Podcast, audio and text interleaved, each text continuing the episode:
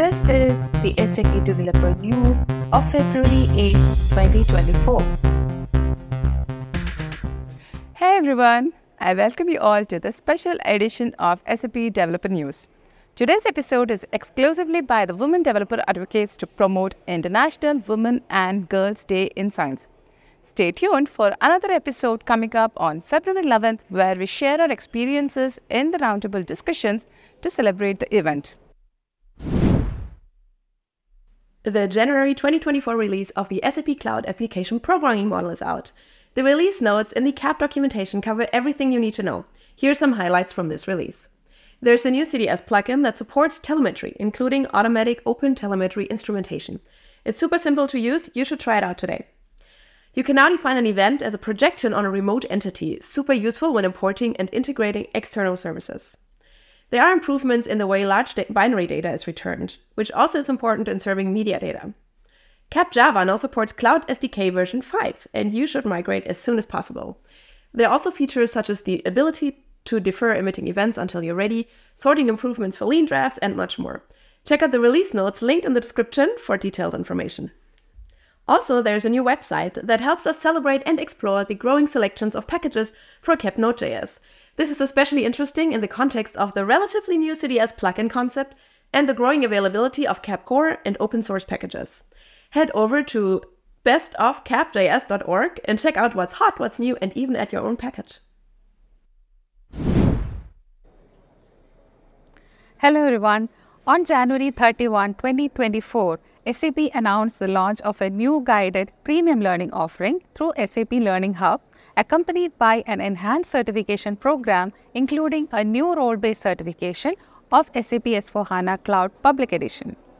The enhanced SAP Learning Hub provides subscribers with access to high quality content and allows four certification attempts per learner per year with expert guidance in digital live sessions, on demand hands on practice systems, advanced analytics, and learning management functionalities. The SAP Learning Hub Partner Edition has tailored learning experiences with curated learning journeys, exclusive access to events and subject matter experts at a significantly reduced price per user per year. You also get additional chances to earn certifications along with improved analysis and tracking features. As the tech world moves towards cloud adoption, the enhanced SAP Learning Hub and the new certification program aim to help customers and partners navigate the challenges of a tight labor market and the necessary workforce transformation. For those of you looking to grow their skills and future proof their careers, we recommend to take advantage of this opportunity and learn for free anywhere, anytime. Check out the below links for more information and happy learning. Thank you. Hey SAP developers, for those of you working in RESTful application programming model or in common term RAP, let me share you a hidden treasure that can come in handy. ABAP keyword documentation provides a list of all available language elements of the RAP behavior definition language and their release dates. This allows you to easily look up for the features of each RAP behavior implementation type and find out whether they are available in your current product release. The table covers the full scope of the RAP BDL, including all statements for managed and unmanaged RAP BO interfaces, service projections, BDF extensions, and even abstract behavior definitions. Andrea's blog post provides the link to the table in ABAP keyword documentation, seems like a helpful guide. Kindly check it out.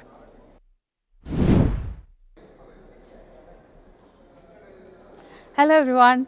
We are thrilled to announce that the monthly developer challenge is back. As many of you are aware, developer challenges are short, engaging, beginner level puzzles designed to encourage you to explore and acquire knowledge on new topics.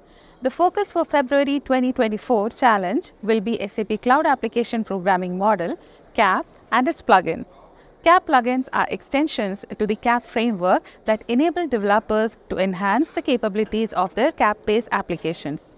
You can embark on this journey along with us every Wednesday for the next four weeks and build a simple CAP application and integrate a new plugin into this application every week. To join the challenge, simply post a screenshot of your solution as a reply to the discussion in this link. We look forward to seeing your innovative approaches and solutions. Good luck. Hello, everybody. Hope you are all doing great. I would like to highlight the two key features in the latest release of SAP Build Apps. We are all aware of the Visual Cloud Function capability using which we can visually design and deploy application backend for the frontend created using SAP Build Apps. It's a very powerful capability enabling the full stack development. Coming to the feature updates, number one, SAP has now added role-based user authorization to these Visual Cloud Function projects to enhance the governance capabilities. A system administrator or a developer can create user roles and assign specific permissions to make the applications more secure. Number two, for the application frontend that is built using SAP Build Apps, if it is linked to a backend project that is created using Visual Cloud Function, now there is a simplified method to embed this complete stack into the SAP Build work zone. To get started with this feature, Identity Authentication Service Tenant can be enabled in SAP Build work zone. If you would like to learn more about these updates, please check out the blog post by our product expert Esme Xavier explaining these features and their enablement approach. Link to the blog post is in the description below. Thank you.